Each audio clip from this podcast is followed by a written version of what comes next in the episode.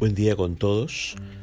Vamos a tener la reflexión del día de hoy, eh, jueves 5 de noviembre del 2020. Vamos a estar leyendo el Salmo 85, solamente el versículo 4, en nombre de Luis Enrique Herrera, pastor asistente de la Iglesia Alianza Cristiana y Misionera de San Miguel, en Lima, Perú.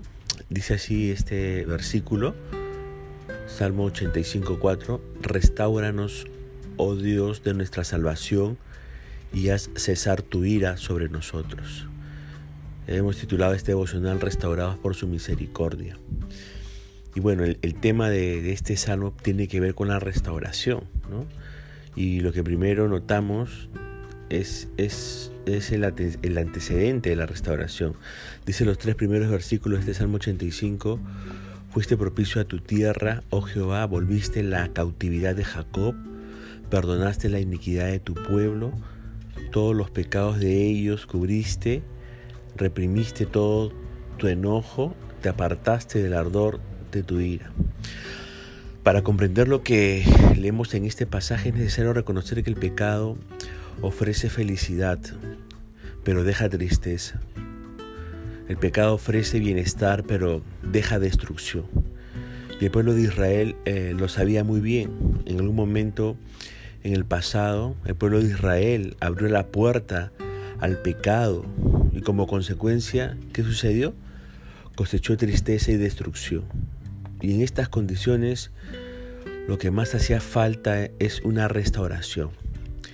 Y Dios, déjeme decirles, experto en tomar los pedazos en que se rompen las cosas a causa del pecado para restaurarlos a su posición original. Él es especialista en eso. Por eso el salmista dice que Dios fue propicio a su tierra y transformó la cautividad en libertad. Y ser propicio en este caso significa mirar con agrado. Dios fue muy bueno para con su tierra y en su bondad restauró esta tierra deshecha a causa de su pecado. Dios pudo transformar la esclavitud en libertad. Él lo sabe hacer. Lo mismo, déjeme decirle, puede hacer con usted. A lo mejor el pecado en su vida ha hecho mil pedazos su existencia. Usted ha tratado por sus propios medios de unir esos pedazos, pero ha fracasado reiteradamente. ¿Por qué no le pide a Dios que tome los pedazos que es en lo que ha quedado su vida y los restaure a su posición original? ¿Por qué no hace eso? Ahora, esta restauración necesita de algunas condiciones. Primera condición, necesita de un reconocimiento del pecado. Segunda condición, necesita de una confesión de ese pecado a Dios. Tercera eh, condición, necesita que Dios perdone el pecado. Y cuarta condición, necesita un abandono del pecado. Y quinta y última eh, condición, necesita un clamor del pecador a Dios por restauración. Por eso el salmista dice que Dios ha perdonado la iniquidad de su pueblo y que ha cubierto todos los pecados de ellos. Esto fue el resultado de reconocer, confesar, pedir perdón a Dios y apartarse del pecado.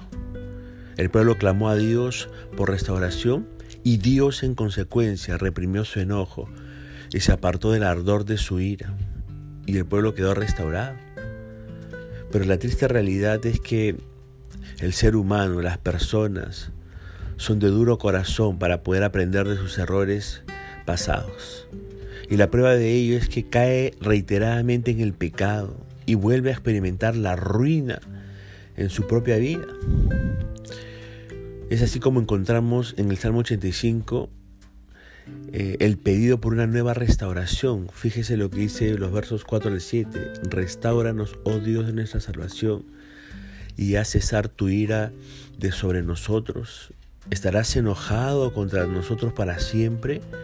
¿Extenderás tu ira de generación en generación? ¿No volverás a darnos vida para que tu pueblo se regocije en ti? Muéstranos, oh Jehová, tu misericordia y danos tu salvación. Una cualidad de Dios digna de ser admirada es que su misericordia es infinita.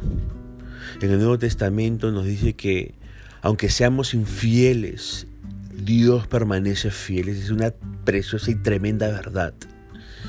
Y en este pasaje se muestra esa fidelidad de Dios a pesar de la infidelidad de las personas.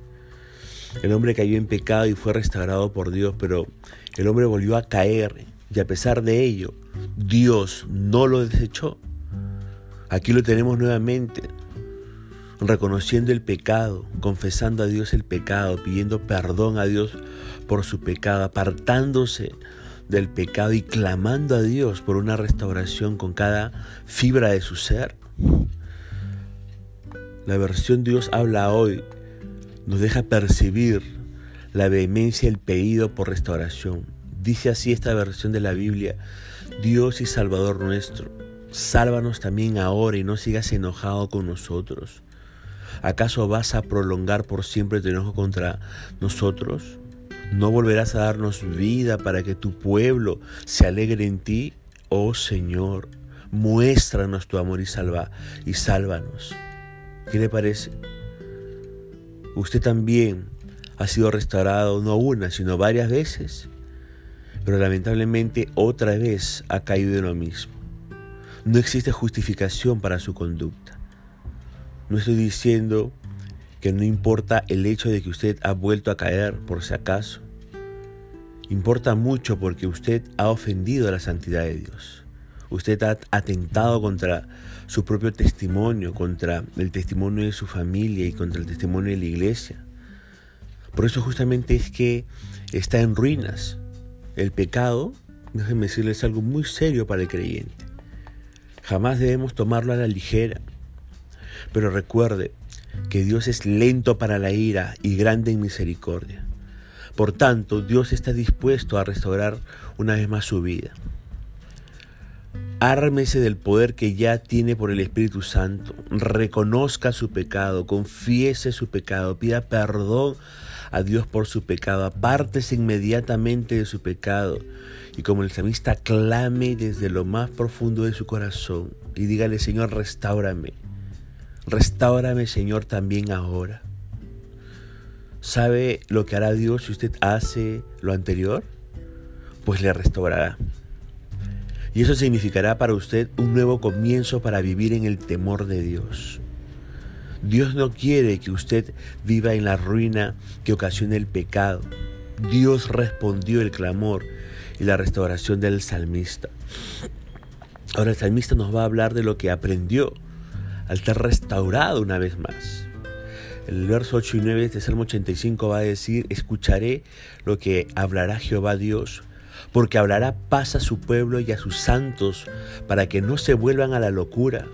Ciertamente cercana está su salvación a los que le temen, para que habite la gloria en nuestra tierra.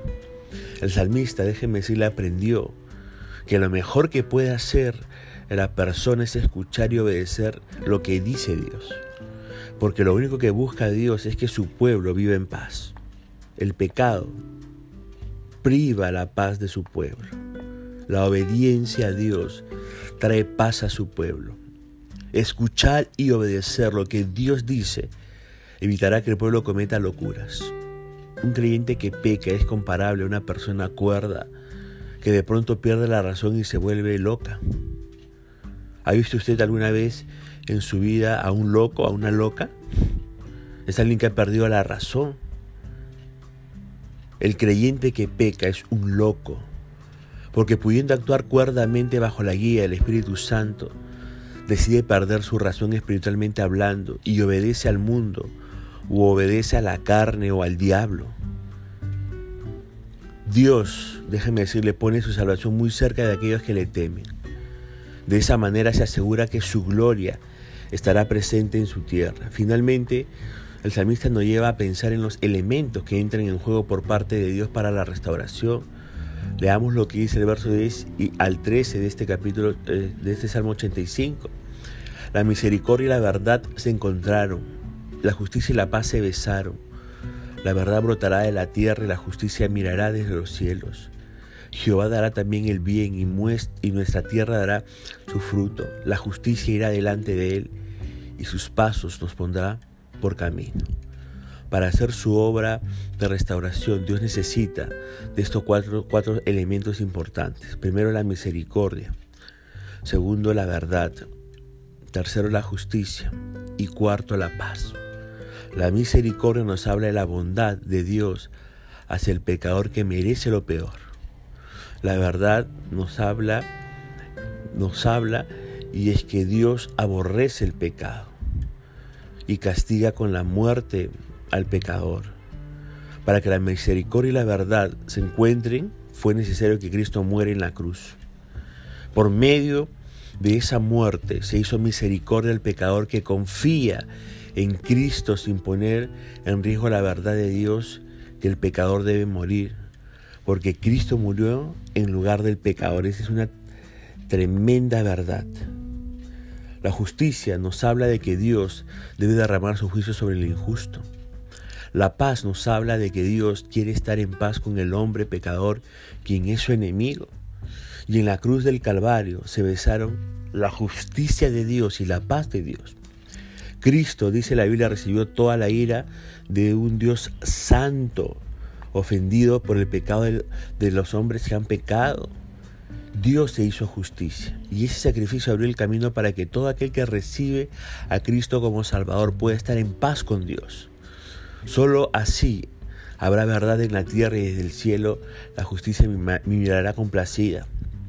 Cuando esto pase, Jehová derramará de su bien y la tierra producirá su fruto. Hace algún tiempo atrás las llamas devoraron gran parte de una iglesia que data de la época de la colonia, allá en la ciudad de Quito, en la cual se exponían cuadros de connotados pintores de la colonia.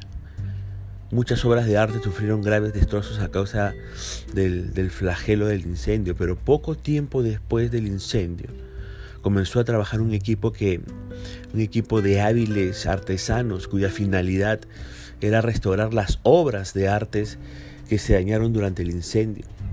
Después de un tiempo, de paciente trabajo se expuso las pinturas restauradas. Y era impresionante observar la precisión de la labor de, restauración. Parecía como si esos cuadros nunca se hubieran siquiera acercado al fuego. Peor, que se hubieran quemado. Pues déjeme decirle que Dios es el más hábil artesano restaurador. Sí, créalo por favor. Dios es el más hábil artesano restaurador. Puede ser que el fuego del pecado ha dejado en ruinas el cuadro de su vida. Clame a Dios por su restauración. Él restaurará el cuadro de su vida para que se vea como si nunca el fuego del pecado nunca se hubiera acercado. Recuerde por favor, uno puede ser restaurado eh, por el poder de Dios y por su misericordia. Lo puede ser. Ponemos punto final al devocional del día de hoy. Dios mediante estaremos comunicándonos el día de mañana. Que la misericordia, la paz, el favor del Señor sobreabunden en su vida en este día.